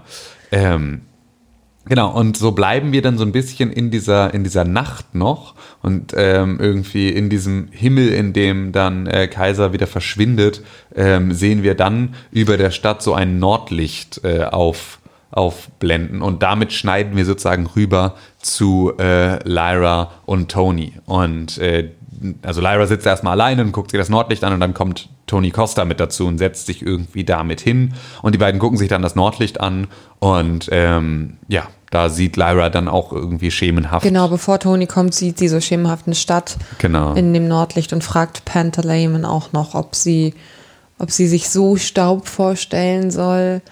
Äh, Und dann sieht sie halt diese Stadt und dann sagt sie, okay, vielleicht ist es auch einfach nur das Alethiometer, was mir hier gerade den Weg weist. Ja, und genau. dann kommt ähm, Tony Costa und setzt sich zu ihr. Ich finde, die beiden haben, äh, die beiden haben eine, eine, eine Chemie. Also Ja. ich finde, Gut, dass zwischen danke. den beiden die ganze Zeit so ein unterschwelliges Knistern ist. Knistern ja. ist. Ja, ich habe auch das Gefühl, dass sie jetzt hier versuchen, noch irgendwie eine Form von Love Story mit reinzuschreiben, Ja. die ich nicht nö- nötig finde. Und deswegen weiß ich auch noch nicht, ob sie Mhm. mir gefällt, wenn sie jetzt noch weiter passiert. Also wenn sie jetzt so bleibt, wie sie bisher ist, okay, cool. Ich würde mir aber echt wünschen, dass sie sich den Rest da irgendwie sparen, Ja. das Ganze noch weiter auszubauen, weil äh, da ist mir eigentlich diese mir gefiel es die ganze Zeit besser, in einem Glauben zu sein, dass Lyra erstmal gar kein Interesse an solchen Themen irgendwie hat ähm, und gleichzeitig sie immer noch eigentlich ja die ganze Zeit nur motiviert ist durch diese Suche nach Roger. Ja. Ähm, und finde, dass da. Billy. Also- ja, aber halt in erster Linie nach Roger. Die Ägypter suchen nach Billy und sie sucht nach Roger und deswegen suchen sie gemeinsam. Aber eigentlich ist sie auf der Suche nach Roger und ohne dass das in irgendeiner Art und Weise es da eine romantische Beziehung zwischen ihr und Roger gibt, ist der aber einfach gerade der an der treibende Motor dafür, dass sie sich irgendwie bewegt. Und da würde ich mir einfach, also da wünsche ich mir, dass sie in der Serie jetzt nicht noch eine weitere Komponente über irgendeine zwischenmenschliche Liebesbeziehung zu einem anderen Charakter damit einbauen. So, die in irgendeiner Art und Weise dann ja immer dafür sorgt, dass du auch anders motiviert handelst. So, ich finde sie gerade getrieben von reiner Freundschaft spannender im Buch und äh, im, im, im Film als jetzt hier dann gerade sollte es jetzt irgendwie in so eine Richtung gehen und hoffe, dass es sozusagen bei dieser unterschwelligen ähm, äh, Knisterei dann bleibt. Zumal es auch einfach, wenn man die Bücher kennt, vollkommen deplatziert wäre. Genau, ja, ja. So, also, also nicht nur äh, jetzt irgendwie erzählerisch störend, sondern es macht, es wird dann ankennen in irgendeiner Art und Weise. Ja, genau. Es, es, Und deswegen, das finde ich auch schade einfach. Ja, auf jeden Fall ähm, erzählen die da halt einfach nur und haben irgendwie so einen kurzen Moment. Und dann ähm, haben wir ähm, auch wieder, also wir haben die ganze Zeit diese Nacht. Ne? Und wir haben jetzt schon an, in dieser Nacht schon äh, die dritte Komponente oder die dritte Szene, die woanders stattfindet zur ungefähr gleichen Zeit.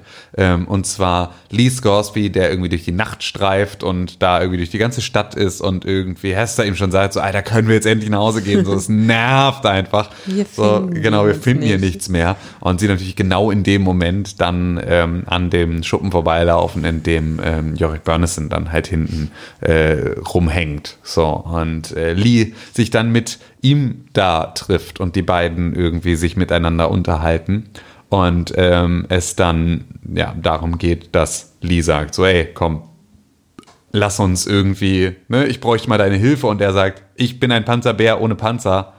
Ich mach gar nichts. So, lass mich in Ruhe. So, ich will mit der ganzen Scheiße hier nichts zu tun haben. Ähm, und äh, er ihm ja auch, glaube ich, ach nee, gar nicht. Lyra fragt ihn später, warum er sich nicht einfach eine neue schmiedet. Ne? Aber, Richtig. Genau, aber er versucht sozusagen dann, ähm, da Jorik Burnison irgendwie äh, äh, aus dem Loch zu holen. Aus dem Loch zu Also holen, er, so. er ist an der Stelle einfach sehr viel Freund. genau. Ich finde, er, er nimmt sich der Situation jetzt an, dass da sein Freund äh, irgendwie gebrochen rumhängt und ähm, sagt auch so Sachen wie, naja, also wenn ich einen alten Freund so lange nicht gesehen habe, dann würde ich erstmal ganz gerne erfahren, was mit ihm los ist. Und da ist er nicht so zugänglich, aber verschreibt sich dann so ein bisschen der Aufgabe, ähm, Jorik diesen, diesen Panzer zurückzubekommen. Ja, genau. Ja. Und ähm, dann ähm, bleiben wir erstmal bei Lee und der geht dann nämlich ähm, wieder weiter zu Sisselman, also wieder zu Dudley Dursley äh, ins Büro. Und fragt dort nach seiner, nach der Rüstung. Genau, und sagt so, so, Freunde, äh, ich habe gehört, ihr habt irgendwie äh, Yorick Burnesons Rüstung irgendwo. Wo ist die denn? Weil Ähm, ich habe die mal in einem Kartenspiel gegen ihn gewonnen. Ihr Genau. habt hier meinen Besitz Ja, genau, entwendet richtig, und nicht so. seinen. Ja, genau. Und äh, da kommt dann so ein bisschen raus, dass Sisselman ähm, vom Magisterium korrumpiert ist Hm. in dieser Szene. Das heißt also, das ist etwas, was Lee dann halt irgendwie auffällt und er sagt, ey, diese Stadt hier und der gesamte Norden war schon immer unabhängig und ist es irgendwie immer geblieben und das war immer das höchste Gut, dass hier das Magisterium keinen Einfluss hat. Ähm, und du bist jetzt derjenige, der dafür gesorgt hat, dass hier überall Magisteriumswachen rumlaufen und äh, so weiter und so fort.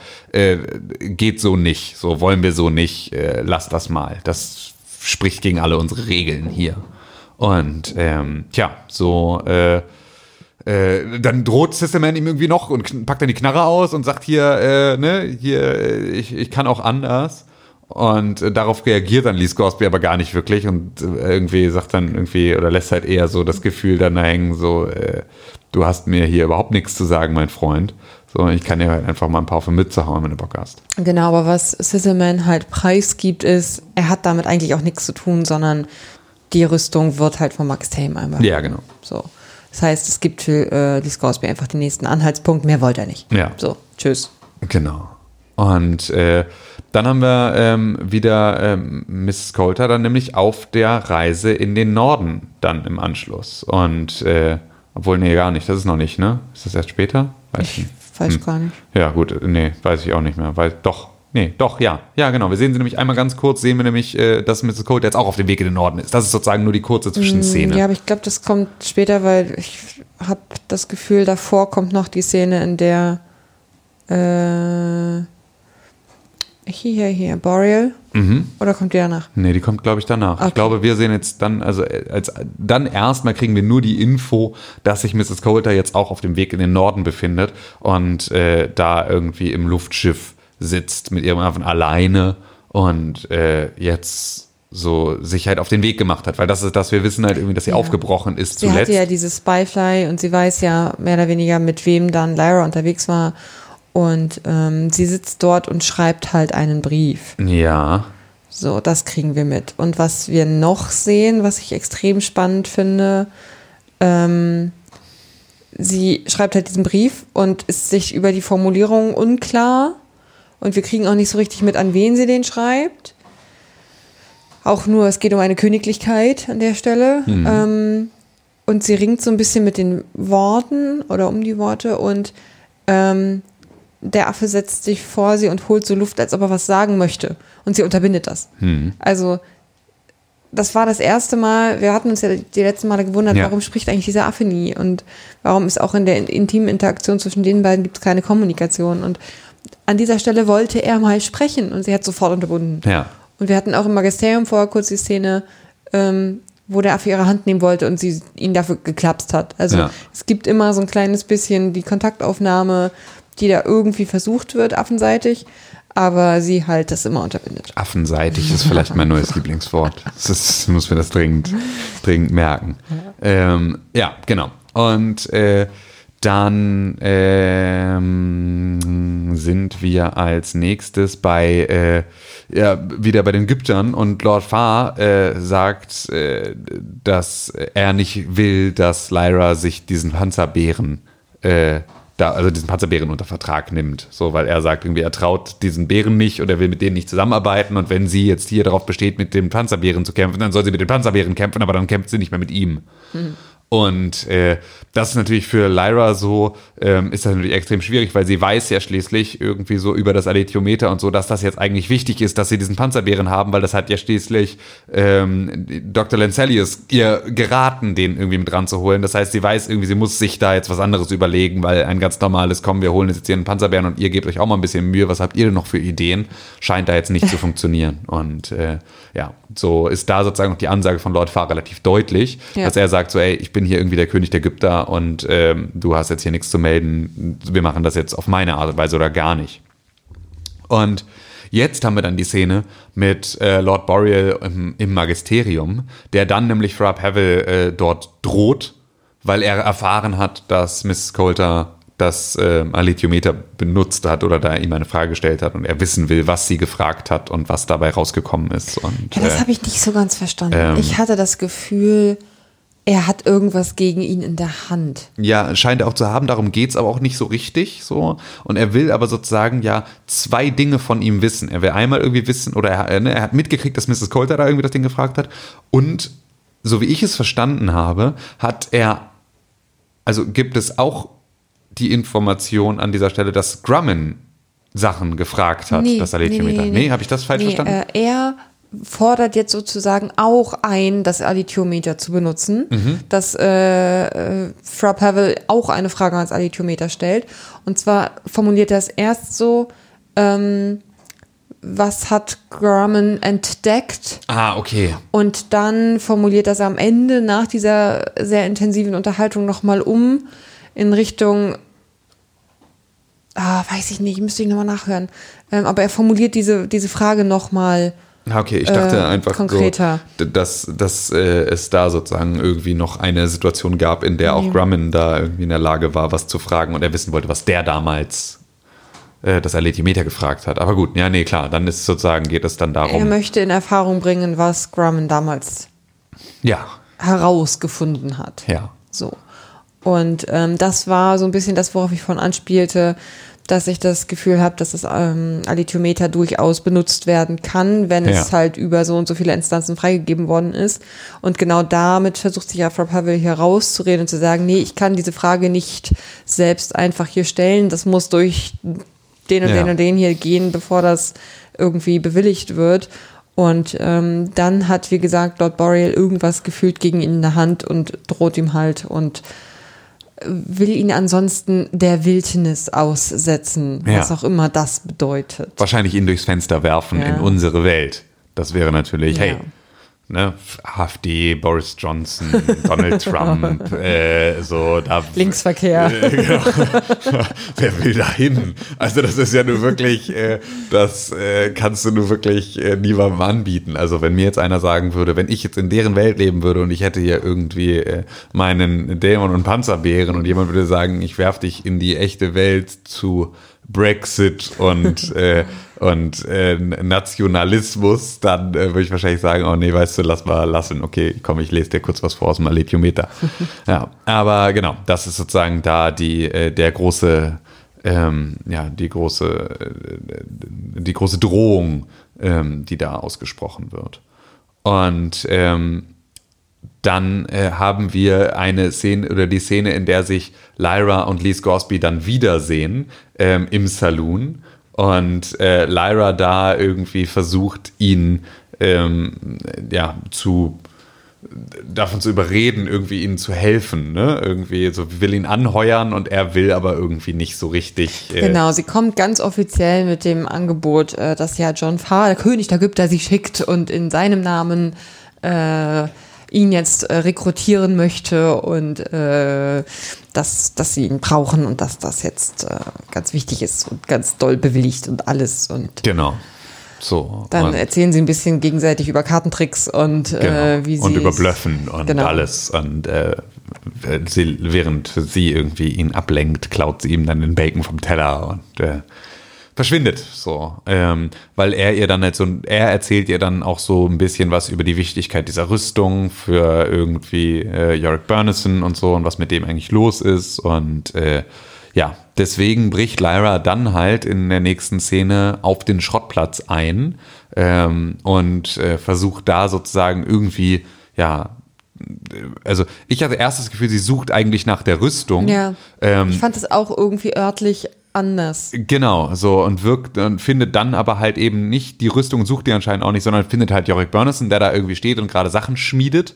Und ähm, da haben die beiden dann halt irgendwie ein Gespräch und äh, er sagt halt irgendwie so, ne, er da sag, fragt sie dann halt so, ey, warum schmiedest du dir nicht einfach eine neue Rüstung? Und dann sagt er halt irgendwie so, diese Rüstung hat, habe ich für mich selbst geschmiedet damals einmal und das Aus ist irgendwie genau aus diesem bestimmten Mondmetall. genau aus diesem bestimmten Material irgendwie und äh, das ist sozusagen die einzige Rüstung, die es gibt für mich und äh, dann sagt Lyra, ja, okay, pass auf, ähm, wenn ich dir deine Rüstung wieder besorge, kommst du dann mit und hilfst uns. So, und davon lässt sich, äh, lässt er sich dann überreden. So, und äh, damit steht dann sozusagen unter dieser Prämisse, Yorick in, dann bald im Dienste von Lyra und den Gyptern. Ähm, und sie fragt dann halt ihr Aletiometer, wo befindet sich denn jetzt die Rüstung von Yorick Burnison? Und äh, als sie das dann erfährt, und zwar im Keller der Kirche, äh, sagt Yorick, okay, Kay, Kay, thanks, bye bye. So, und ballert los und ähm, ja, irgendwie. Auch äh, super nah am Film. Genau, so, So, okay, danke, tschüss. Genau, und irgendwie rast jetzt einfach nur durch das komplette Dorf und reißt alles ein und macht irgendwie mega Stress und äh, rennt dann halt bis zur Kirche und schmeißt dann da noch irgendwie irgend so einen Pastor oben aus dem Fenster, der dann da irgendwie äh, drin hängt und dann ähm, wütet er da in der Kirche vor sich hin. Ähm, während wir halt sehen, dass sich draußen die äh, Mitarbeiter des Magisteriums formieren, unter anderem dann halt auch Sisselman, die dann da stehen und äh, mit gezückten Gewehren dann halt irgendwie versuchen, diesen Panzerbären abzuwehren. Und dann ist der große Auftritt. Dann kommt So. er raus. Weil dann geht nämlich die Tür auf und dann kommt Jorik Björnsson in seiner Rüstung dann da aus der Kirche raus und die Kugeln, die auf ihn geschossen werden, prallen an seiner Rüstung ab und er schnappt sich so, er, er snackt so von einem nach dem anderen dann so weg und zerklatscht die alle irgendwie und wirft die an die Wand und ähm, schnappt sich dann vor allem halt irgendwie Sisselman, den er da halt äh, irgendwie jetzt gerade dann Unter die äh, Pfote bekommen. Genau, unter die Pfote bekommen hat und drückt den dann da auf den Boden und äh, ja, Dann dann interveniert Lyra. Genau, dann intervenieren, intervenieren dann irgendwie Lyra und Lee irgendwie gemeinsam und sagen so, ey, lass das mal. Und ne, also Lyra sagt dann auch so, ey, wir haben gesagt, du sollst hier niemanden umbringen, außer sie, ne, irgendwie äh, sind für dich eine Gefahr, aber der Typ ist doch jetzt nur wirklich keine Gefahr mehr. Ähm, und äh, ja, dann haben wir halt irgendwie dieses Dream Team aus, aus Lee, Lyra und äh, Jörg Burnison, die dann irgendwie gemeinsam dann irgendwie von dannen ziehen und sagen so, okay, gut, dann machen wir jetzt irgendwie, gehen wir jetzt unser Abenteuer äh, irgendwie erleben. Und äh, da habe ich mir hier Lee, Lyra und Yorick am Start, Hashtag Dream Team aufgeschrieben an dieser Stelle. Ähm, genau. Und jetzt haben wir diese Zusammenführung aller, aller Teammitglieder. Und zwar irgendwie kommt dann nämlich Lyra wieder zu Lord Farr und sagt dann so, hier, äh, Lord Farr, ähm, äh, ich habe zwar irgendwie mitgekriegt, was du gesagt hattest, aber äh, ich hätte hier diesen Panzerbären für dich. ähm, So, hey, so, und der hat auch wieder eine Rüstung und er hat mega Bock, irgendwie Atzen zu klatschen und der kommt jetzt mit. So, ähm, deswegen, ähm, ja, wäre, hätte ich das jetzt im Angebot. Und er sagt so, Alter, ich bin der verfickte König der Ägypter. Du kann, musst jetzt mal aufhören, immer irgendwie gegen das, was ich sage, irgendwie zu agieren. Du musst jetzt auch mal irgendwie auf mich hören. Was soll die Scheiße? Und daraufhin sagt dann. Moment kommt da Lee Scorpion. Genau, sagt, also, kommt Lee Scorsese in die Ecke und sagt, hallo, ich bin, äh, Hier bin ich. Hier bin ich. Und er sagt, wer bist Who du? the hell are you? Ja, und, äh, Und dann geht Lee Scorpion halt das Licht auf, dass er halt genau, instrumentalisiert wurde. wurde. Genau, Von so. der- Und äh, ja, Lyra sagt halt auch so, ne? Irgendwie, ihr habt ihr doch erzählt, wie Bluffen funktioniert. Ähm, dass sie eben nicht geschickt wurde von Lord war, der unbedingt die Dienste von Lee Scoresby haben wollte, sondern dass sie in erster Linie irgendwie an Yorick Burness drankommen wollte und ihn dann nur benutzt hat. Ähm, man sieht richtig dolle den etwas blutigen Kratzer in äh, Lee Scoresbys Ego an dieser Stelle. ähm, aber ja, das ist ja dann auch, ist halt auch okay, gehört auch dazu. Er kriegt dann noch seinen kleinen Sales Pitch und äh, verkauft sich dann auch Gold for Gold. Genau, Farr so, und genau das. Also so, ähm, da erzählt er dann auch, warum es sinnvoll ist, einen Lee Scoresby-Dienst in, in äh, Anspruch zu nehmen. Genau. Herr Steronaut, er kann fliegen. Ja, genau. fand das extrem süß, wie sie da so fasziniert von war. Ja, da war sie ja schon vom Luftschiff ganz Ja. am Anfang. So, sie ist da wirklich, äh, was das angeht, findet sie es schon einfach extrem krass alles. Und dann haben wir Mrs. Coulter, ähm, die dann ankommt äh, an ihrem Ziel, bei diesem König, um den es da ging, irgendwie, bei der ähm, sie eine. Audienz hat und äh, ja, geht dann in so eine Höhle und immer tiefer in eine Höhle und immer tiefer in eine Höhle und steht dann da und spricht im Prinzip einfach nur so in die Höhle rein ähm, ihre Rede, die sie da geschrieben hat in ihrem äh, Ist aber auch ähm, ein bisschen pisst. Genau. weil sie halt sagt, ey, das bringt hier alles nichts, wenn, ähm, ist ja, ist ja schön, dass wir so uns so im Geheimen treffen sollen, aber wenn ich dich nicht ansehen kann Ja. und nicht mit dir reden kann, dann macht das auch nicht so viel Sinn. Und dann hört man so ein Grummeln und Ja. Brümmeln. Genau. So, und dann erfährt man halt, ähm, dass sie da bei Jofur Ragnarsson ist. Und Jofur Ragnarsson, das ist der König der Panzerbären. Ähm, und äh, der ist halt erstmal überhaupt nicht daran interessiert, so an ihrem ganzen Gefasel und so. Und dann ähm, ne, erfährt man an der Stelle halt auch, dass er derjenige ist, der Lord Ezreal äh, gefangen hat. Genau. Und äh, dass das irgendwie auch die Abmachung zwischen denen war, ähm, dass die irgendwie was, also dass sie dafür sorgt, dass, äh, dass ähm, Jorek Burnison seine Rüstung verliert und damit sozusagen der Weg zum König äh, der Panzerbären für ähm, Jofo Ragnarsson frei wird und Jofo Ragnarsson dadurch dann der König der Panzerbären wird. Dafür soll Jofo Ragnarsson dann Lord Ezreal gefangen nehmen und dann sagt er, hab ich ja, aber du kriegst ihn halt nicht. So, Ja. aber die So, Abmachung war, dass ich ihn gefangen gefangen nehme. So, So, ja. und jetzt habe ich ihn. So, und was ich jetzt mit ihm mache, das überlege ich mir. Und ähm, man sieht halt auch, dass, also, dass Mrs. Coulter auch so ein bisschen Schiss vor ihm hat, aber trotzdem irgendwie auch noch nicht so alle Asse aus dem Ärmel schon verspielt hat. Und sagt deswegen, hier, pass auf, äh, ich würde dir jetzt anbieten, wir könnten dich taufen und dich zum Teil des Magisteriums machen. Und das ist etwas, wenn man die Bücher kennt, ist es schon sehr logisch. Ich fand es jetzt so mir schwer vorzustellen, wie, wie, wie das wohl wirkt, wenn man nicht weiß, wie es weitergeht. Warum zum Teufel Genau. sollte sich ein Panzerbär-König Genau. kaufen lassen wollen? Aber scheint auf jeden Fall bei ihm anzukommen. Ja. So, und der scheint ein großes Interesse daran zu haben, irgendwie der erste und einzige Panzerbär zu sein, der irgendwie ins Magisterium aufgenommen wird und der getauft wird und so. Und deswegen ist er ähm, ja da bereit, das Ganze zu machen. Und ähm, ihr sozusagen dann auch wieder äh, Zugang zu gewähren zu, äh, zu Lord. Ezreal. Und ähm, dann haben wir die finale Szene dieser Folge, in der dann nämlich die Ägypter weiter Richtung Norden ziehen. Das heißt, also wir hatten, ne, wie gesagt, ganz am Anfang den Anf den, die Ankunft und jetzt wieder den Aufbruch, und zwar des gesamten Teams. Ähm, samt Lees Gorsby, samt ähm, Yorick Burnison, samt allen, die dann ähm, ja weiter Richtung Norden und zwar nach Bolvangar ziehen als nächstes. Und damit äh, endet diese Folge und gibt uns sozusagen jetzt dann den Weg frei für die nächste. Und das war wirklich so.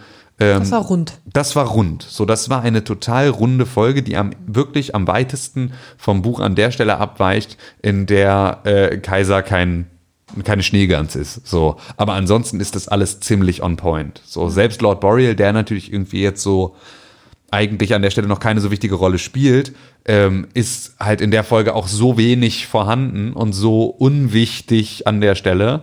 Ähm, und auch die Situation mit dem Aletiometer ähm, in Darüber, das, das sind so Sachen, die könnten total passieren, auch im Buch. Genau, aber werden, werden halt nur nicht erwähnt. Ja, So, genau, sind ja, genau. so nichts davon ist Ergänzungen. irgendwie genau, nichts davon wirkt irgendwie uncanon oder dass es irgendwie nicht passt, sondern alles wirkt irgendwie so, als würde es dann ganz guten Platz finden können und ähm, als wäre es einfach wirklich nur die Hintergrundgeschichte von Charakteren, die wir bisher noch nicht haben. Hast du eigentlich alle The Book of Dust, alle anderen Prequel-Geschichten schon gelesen? Nee, ich habe das erste. Aha, hast du mir mal ich weiß. mit deiner Kreditkartennummer ähm, ermöglicht zu kaufen, weil ich zu dem Zeitpunkt keinen Kreditkartenzugang hatte. Ähm, nee, ich habe nur das erste. Das habe Ja. ich dann auch nicht gelesen. Hast du auch nicht gelesen, nee, ich ne? weiß nicht warum. Weil das wäre ja vielleicht nochmal interessant, ob diese, ob wir Teile der Geschichte Mhm. von Lord Boreal und der ganzen Motivation der Charaktere Mhm. drumherum aus den Prequel-Büchern haben und deswegen das sozusagen vielleicht nur zeitlich verschoben oder zumindest noch logischer ist, warum diese Charaktere handeln, wie sie handeln.